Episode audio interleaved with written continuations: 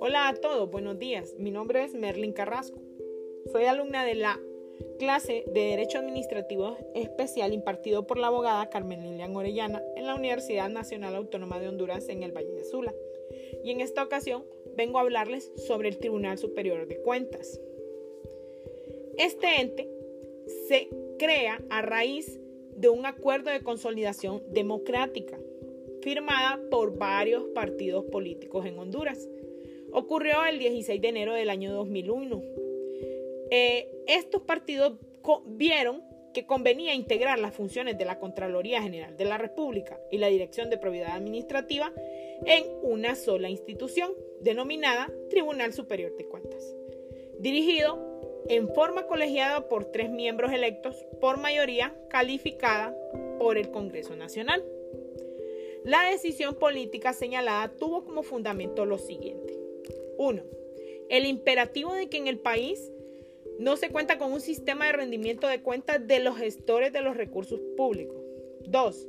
Que las cuentas presentadas representen la realidad de la gestión económica, respeten la legalidad y que demuestren que la gestión de los recursos se hace con criterios de eficacia, eficiencia, economía, equidad, propiedad, veracidad y legalidad.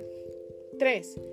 Que la función contralora se haga por un órgano colegiado, que sea integral y única y que tenga como objetivo el mejoramiento de la gestión pública mediante la aplicación de un sistema de control a posteriori, tanto externo como interno, que permita el establecimiento de procedimientos idóneos y transparentes que garanticen una correcta administración de los recursos del Estado.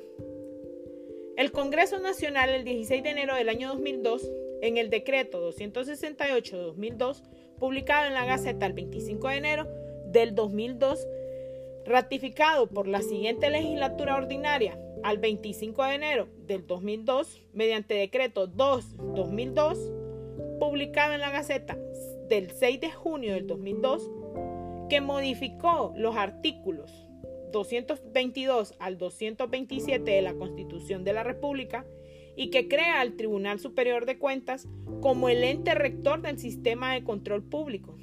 Con esa reforma constitucional se derogaron los organismos denominados Contraloría General de la República y la Dirección de Probidad Administrativa. Luego, mediante decreto 10-2002, de fecha 5 de diciembre del año 2002, se, se deroga el decreto número 224-93 del 20 de diciembre de 1993 y la ley contra el enriquecimiento ilícito de los servidores públicos decreto número 301 del 30 de diciembre de 1975. Y se aprueba la ley orgánica del Tribunal Superior de Cuentas, que fue publicado en la Gaceta, el diario oficial de la República de Honduras, el día 20 de enero del año 2003. Fecha en que formalmente inicia sus funciones el Tribunal Superior de Cuentas. El Pleno del Tribunal, en uso de sus facultades, aprobó el Reglamento General de la Ley Orgánica del Tribunal Superior de Cuentas, que entró en vigencia al día siguiente de su publicación en el diario oficial La Gaceta, lo que ocurrió el 26 de noviembre del año 2003. El Congreso Nacional, mediante decreto 14-2002, en fecha 5 de diciembre de 2002, eligió a los ciudadanos Renan Sagastume Fernández, Ricardo Antonio Galo Marenco y Fernando Daniel Montes Matamoros como miembros del Tribunal Superior de Cuentas por un periodo de siete años, contados a partir del 7 de diciembre del año 2002. La presidencia del tribunal sería ejercida en forma rotativa entre los miembros electos, por periodo de un año, iniciando la rotación el primero de los electos y así sucesivamente hasta completar el periodo indicado en el numeral que antecede, salvo que existiese una renuncia. Por mandato constitucional, el Tribunal Superior de Cuentas es el ente rector del sistema de control de los recursos con autonomía funcional y administrativa de los poderes del Estado, sometido solamente al cumplimiento de la Constitución y las leyes. Será responsable ante el Congreso Nacional de los actos ejecutados en el ejercicio de, sus funciones. Tiene como función a posteriori de los fondos, bienes y recursos administrados por los poderes del Estado, instituciones descentralizadas y desconcentradas, incluyendo los bancos estatales o mixtos, la Comisión Nacional de Bancos y Seguros, las municipalidades y cualquier órgano especial o ente publicado o privado que reciba o administre recursos públicos de fuentes internas o externas. En el cumplimiento de su función, deberá realizar el control financiero, de gestión y de resultados. Esto debe de estar fundado en la eficiencia, eficacia, economía, equidad, veracidad y legalidad. Le corresponde además el establecimiento de un sistema de, de transparencia en la gestión de los servicios de los servidores públicos. La determinación del, del enriquecimiento ilícito y el control de los activos, pasivos y en general del patrimonio del Estado. Para cumplir con su función, el Tribunal Superior de Cuentas tiene las, las atribuciones que determina su ley orgánica. El Tribunal Superior de Cuentas está integrado por tres miembros elegidos por el Congreso Nacional, con el voto favorable de las dos terceras partes del total de los diputados. Los miembros del Tribunal Superior de Cuentas serán electos por un periodo de siete años y no podrán ser reelectos. Corresponderá al Congreso Nacional la elección del presidente del Tribunal Superior de Cuentas. Para ser miembro de este Tribunal Superior de Cuentas se requiere, número uno, ser hondureño de nacimiento, número dos, ser mayor de 35 años, número tres, ser ciudadano en el ejercicio de sus derechos, número cuatro, ser de reconocida honradez y de notoria buena conducta y poseer título universitario en las áreas de las ciencias económicas, administrativas, jurídicas y financieras.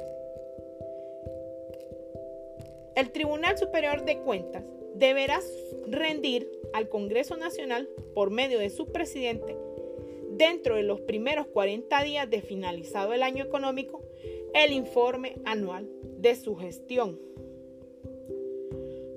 Por el orden de la ley orgánica del Tribunal Superior de Cuentas, en esta hay varias definiciones, pero quiero dar la, más importante, ya que su función principal es la administración o fiscalización de, los fondos, bienes y recursos administrados por eh, los poderes del Estado, las instituciones descentralizadas y desconcentradas, bancos estatales o de capital mixto, Comisión Nacional de Banco y Seguro, las municipalidades y los órganos, entes públicos o privados que perciban o administren colectas públicas y recursos públicos provenientes de fuentes internas o externas. Entonces, una de las definiciones más importantes es lo que son los bienes. Los bienes lo define la ley como los activos de cualquier tipo, muebles o inmuebles, tangibles o intangibles, y se extiende esta definición a los documentos o instrumentos legales que acrediten, intenten probar o se refieran a la propiedad u otros derechos sobre dichos activos. Otra de las cosas eh, interesantes en la ley, e importantes a la vez, es su sistema de control. Este es un sistema de control integral, exclusivo y unitario, que funcionará bajo los principios de legalidad, eficacia, eficiencia, economía, equidad y veracidad, estando constituido por los mecanismos técnicos jurídicos por medio de los cuales el tribunal cumple sus funciones. El objeto de este sistema primordialmente es vigilar y verificar que los recursos públicos se invierten correctamente en el cumplimiento oportuno de las políticas, programas, proyectos y la prestación de servicios y adquisición de bienes del servicio público. Y también podemos decir que este, este sistema de control comprende el control financiero, el control de gestión y resultados, el control de probidad y ética pública, y el control de patrimonio del Estado.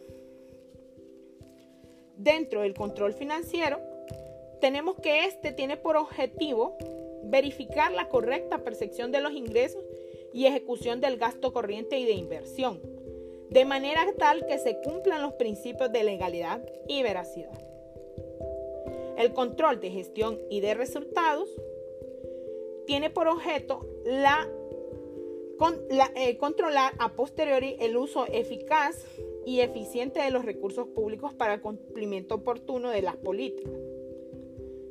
Lo que es el control de probidad y ética, este tiene por objeto el control eh, del establecimiento de las condiciones para asegurar el ejercicio correcto de las actuaciones de los servidores públicos y de aquellas personas vinculadas con actividades financieras y económico-patrimoniales relacionadas con el Estado. Ahora, recordamos que el Tribunal Superior de Cuentas vino a derogar lo que es la ley del enriquecimiento ilícito.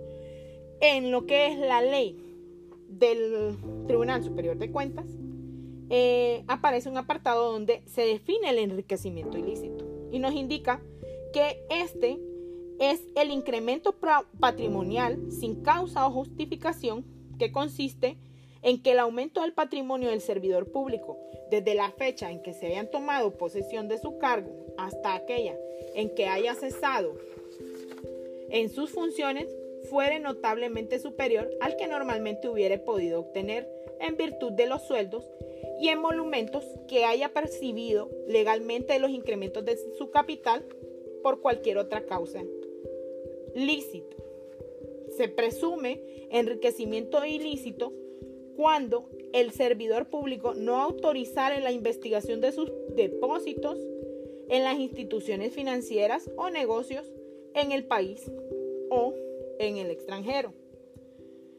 Bueno, como bien lo dijimos, este, este ente es el encargado de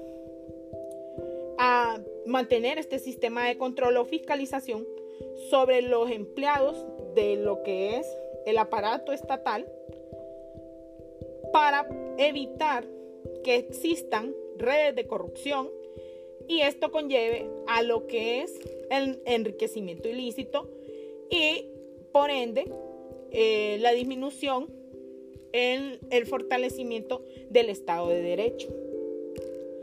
estos empleados de gobierno deben de presentar una vez al año esta, eh, una declaración ante el Tribunal Superior de Cuentas, en la cual descargan o informan cada uno de sus ingresos, cuáles son sus activos, cuáles son sus pasivos y qué conforma su patrimonio. Y si el mismo ha crecido de un año a otro, tienen que justificar cómo es que han tenido tal incremento. Bueno, esto hasta aquí llega mi exposición. Eh, espero que les haya servido de mucha ilustración. Gracias por su atención. Buenos días.